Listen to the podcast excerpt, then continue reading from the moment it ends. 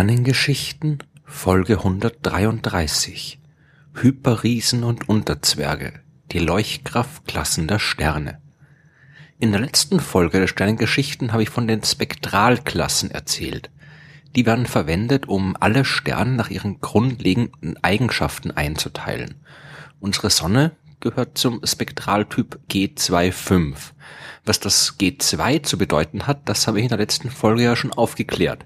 Aber wieso braucht es dahinter noch eine 5? Diese Zahl bezieht sich auf die sogenannte Leuchtkraftklasse. Die Spektralklassen der letzten Folgen hingen ja hauptsächlich von der Temperatur der Sterne ab.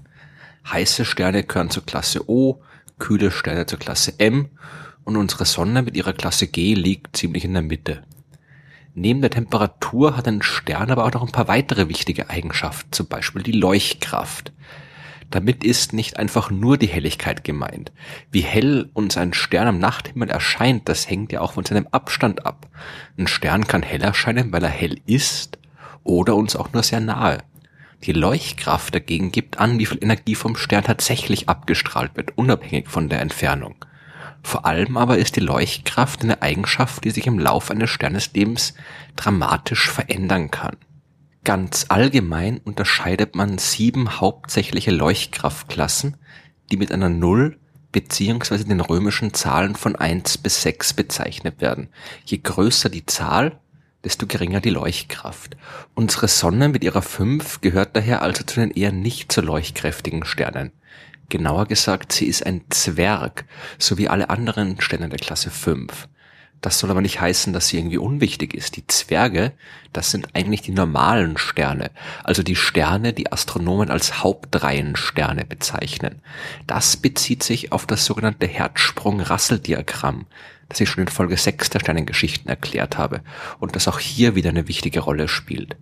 In diesem Diagramm werden Sterne anhand von zwei Parametern einteilen, die im Wesentlichen genau dem Spektraltyp, also der Temperatur und der Leuchtkraftklasse, also der Helligkeit entsprechen.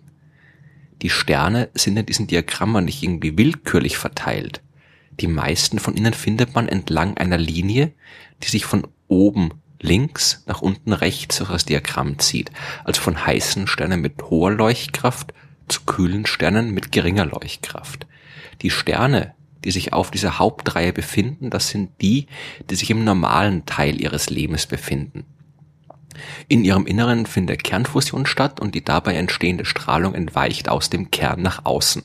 Dabei drückt die Strahlung quasi nach außen gegen die Materie, aus der der Stern besteht und wirkt so der Gravitationskraft dieser Materie entgegen, unter der ein Stern normalerweise kollabieren würde. In diesem Zustand halten sich der Druck durch die Strahlung und die Gravitationskraft die Waage und der Stern ist stabil. Je mehr Masse ein Stern hat, desto heißer ist es im Kern und desto mehr Strahlung kann er erzeugen.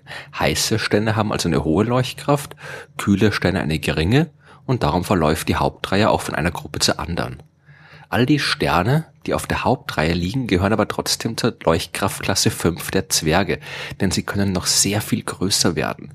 Das passiert aber erst, wenn sie nicht mehr stabil sind. Irgendwann hat so ein Stern nämlich allen Wasserstoff in seinem Kern verbraucht. Dann kann er auch keine Kernfusion mehr durchführen und er beginnt sich massiv zu verändern. Wenn die Kernfusion nämlich schwächer wird, wird auch weniger Strahlung erzeugt und damit gibt es weniger Strahlungsdruck. Die Gravitation gewinnt die Oberhand und der Stern fällt unter seinem eigenen Gewicht zusammen. Dadurch wird es im Zentrum aber wieder heißer und neue Kernfusionsprozesse, die vorher wegen der zu geringen Temperaturen nicht möglich waren, können stattfinden. Es wird jetzt neue Strahlung erzeugt und der neue Strahlungsdruck steigt und der Stern dehnt sich aus, anstatt zu kollabieren. In Wahrheit ist die Sache natürlich noch ein bisschen komplizierter. Was genau passiert, hängt unter anderem von der Masse des Sterns ab. Und Kontraktion und Expansion können auch gleichzeitig stattfinden. Bei einem kleinen Stern wie unserer Sonne sammelt sich im Laufe der Zeit im Kern jede Menge Helium an. Das entsteht bei der Fusion von Wasserstoff und kann vorerst nicht weiter fusioniert werden. Ist im Kern kein Wasserstoff mehr übrig, zieht sich der Stern zusammen und seine inneren Bereiche werden dichter. Im mit Helium angefüllten Kern selbst ist immer noch keine Fusion möglich, aber dafür kann nun in den Schichten darüber Wasserstoff fusioniert werden. Außerhalb dieser Schale beginnt der Stern zu expandieren, weil der Strahlungsdruck ihn jetzt auseinandertreibt. Im Kern wird der Stern immer heißer, weil die Masse an neu produzierten Helium ihn immer weiter kollabieren lässt. Die Temperaturen immer weiter ansteigen und irgendwann der Punkt erreicht ist, wo auch das Helium fusioniert. Die Schichten darüber die werden dagegen immer weiter nach außen getrieben. Die Masse verteilt sich über einen immer größeren Bereich und kühlt dabei auch immer weiter ab. In dieser Phase entwickelt sich ein Zwergstern der Leuchtkraftklasse 5 zu einem sogenannten Unterriesen der Leuchtkraftklasse 4. Hat er sich dann immer weiter ausgedehnt, ist er ein echter Riesenstern der Leuchtkraftklasse 3 geworden. Das wird auch mit unserer Sonne passieren, wenn sie in sechs Milliarden Jahren das Ende ihres Lebens erreicht. Da die äußeren Schichten in diesem Stadium stark abgekühlt sind, leuchtet sie dann auch nicht mehr gelb, sondern eher rötlich, weswegen man diese Klasse der Sterne auch rote Riesen nennt. Irgendwann werden die äußeren Schichten komplett abgestoßen sodass nur noch der innerste Kern übrig bleibt. Das ist dann ein weißer Zwerg, in dem keine Kernfusion mehr stattfindet und der deswegen auch nicht Teil der offiziellen Spektral- bzw. Leuchtkraftklassifikation ist. Sterne, die eine noch größere Masse haben als die Sonne, können am Ende ihres Lebens noch ein bisschen länger durchhalten und noch mehr Fusionsreaktionen durchführen. Die blähen sich dann auch noch weiter auf und werden zur Leuchtkraftklasse 2 der hellen Riesen gezählt. Noch heller sind die Überriesen, der Leuchtkraftklasse 1 und ganz oben stehen die Hyperriesen der Leuchtkraftklasse 0. Über- und Hyperriesen leuchten zwar alle enorm viel heller als ein normaler Hauptreihenzwergstern und sind auch alle viel größer und schwerer. Die können mehr als hundertmal mehr Masse haben als unsere Sonne. Trotzdem sind die nicht unbedingt alle auch heißer als die kleinen Sterne.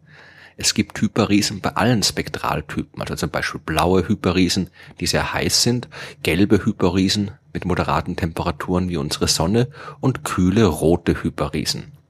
Und wenn ein Hyperriese wirklich viel Masse hat, dann kann er zu einem heißen blauen Riesen oder sogar einen sogenannten hellen blauen Veränderlichen entwickeln, den hellsten bekannten Sternen. Deren Masse, die das 250-fache der Sonnenmasse betragen kann, sorgt für enorme Temperaturen und damit auch für die enorme Ausdehnung dieser Sterne. Deneb im Sternbild Schwan gehört dazu. Der ist von der Erde aus wegen seiner Helligkeit auch gut sichtbar. Der gehört zu den hellsten Sternen am Nachthimmel, obwohl er ein paar tausend Lichtjahre weit entfernt ist. Aber da er eben auch ein paar Dutzend Mal schwerer als die Sonne ist, ist seine Temperatur viel höher. Er hat sich auf das über hundertfache des Sonnenradius ausgedehnt und leuchtet ungefähr 200.000 Mal heller als unser Stern. Ein heller blauer Veränderlicher ist allerdings nicht stabil, sonst wäre er ja auch Teil der Hauptreihe und nicht Teil der Riesengruppe. Seine Größe und seine Helligkeit können stark schwanken und da diese Sterne so heiß brennen, leben sie auch nicht lange, sondern haben ihren Treibstoff oft schon nach wenigen Millionen Jahren verbraucht. Deneb selbst wird sich irgendwann so weit aufblähen, dass er zu einem roten Überriesen abkühlt. Wegen ihrer kurzen Lebensdauer sind die Hyperriesen daher auch schwer zu entdecken, obwohl sie so hell sind. Wer jetzt genau aufgepasst hat, wird merken, dass noch eine Leuchtkraftklasse fehlt. Wir haben bei den Zwergen der Klasse 5 angefangen und uns mit steigender Leuchtkraft bis zur Klasse 0 der Hyperriesen hochgearbeitet. Aber da ist ja auch noch die Klasse 6 und das sind die Unterzwerge, die übrigens manchmal auch anstatt mit der römischen Zahl 6 mit den Kleinbuchstaben SD für Subdwarf bezeichnet werden. Das sind Zwerge, die im Vergleich zu ihren Kollegen auf der Hauptreihe bei gleicher Temperatur eine deutlich geringere Leuchtkraft haben. Ein Unterzwerg vom Spektraltyp G ist also an seiner Oberfläche genauso heiß wie unsere Sonne, ein Zwerg vom Typ G. Der Unterzwerg leuchtet aber nicht so hell wie die Sonne und der Grund dafür ist vermutlich seine chemische Zusammensetzung. Ein normaler Stern besteht fast komplett aus Wasserstoff und Helium. Alle anderen chemischen Elemente werden von den Astronomen als Metalle bezeichnet, obwohl das natürlich nichts mit der chemischen Definition des Begriffs Metall zu tun hat. Aber nicht jeder Stern enthält gleich viele Metalle. Direkt nach dem Urknall gab es ja nur Wasserstoff und Helium. Und all die anderen Elemente mussten erstmal bei der Kernfusion im Inneren der ersten Sterne entstehen. Die allerersten Sterne im Universum enthielten also überhaupt keine Metalle. Nachdem diese ersten Sterne dann bei Supernova-Explosionen ihr Leben beendet hatten und die in ihnen neu geschaffenen Metalle im Universum verteilt, dann konnte die zweite Generation der Sterne schon ein paar Metalle von Anfang an enthalten. Die haben aber auch selbst wieder neue Metalle produziert und die dritte Generation fing dann mit noch mehr Metallen an. Unsere Sonne gehört zu dieser dritten Generation der sogenannten metallreichen Sterne. Die kühlen Unterzwerge dagegen gehören zur metallarmen zweiten Generation. Die Menge an Metallen in einem Stern, die bestimmt aber unter anderem, wie gut oder schlecht die Strahlung entweichen kann. Je weniger Metalle, desto leichter kann die Strahlung aus dem Kern nach außen entkommen, desto geringer ist der Strahlungsdruck. Dadurch kann die Gravitationskraft den Stern stärker zusammendrücken und man bekommt einen Zwergstern, der kleiner und dunkler ist, als er eigentlich sein sollte, eben einen Unterzwerg. Es gibt aber auch noch heiße Unterzwerge, also Sterne, die mit Temperaturen von über 10.000 Grad so heiß sind wie die heißen O- oder B-Sterne auf der Hauptreihe, aber trotzdem nicht so groß. Die haben eine ganz andere Geschichte als ihre kühlen Kollegen. Ein heißer Unterzwerg unterscheidet sich stark von den normalen Sternen, da er eben nicht hauptsächlich aus Wasserstoff besteht. Es handelt sich um Sterne, die fast komplett aus Helium bestehen und nur von einer dünnen Hülle aus Wasserstoff umgeben sind. Wie die genau entstanden sind, ist noch unklar, aber man geht davon aus, dass es sich dabei um die Kerne von ehemaligen roten Riesen handelt, die ihre äußeren Schichten aus Wasserstoff fast komplett verloren haben. Das kann zum Beispiel in Doppelsternen passieren, wenn die sich zu nahe kommen und dabei einer Material vom anderen an sich reißt. Es gäbe noch jede Menge andere spezielle Klassifikationen, die von den Astronomen im Laufe der Zeit eingeführt worden sind, um auch wirklich alle Details und Varianten der Sternentwicklung entsprechend bezeichnen zu können. Aber das ist dann wirklich nur noch was für Spezialisten.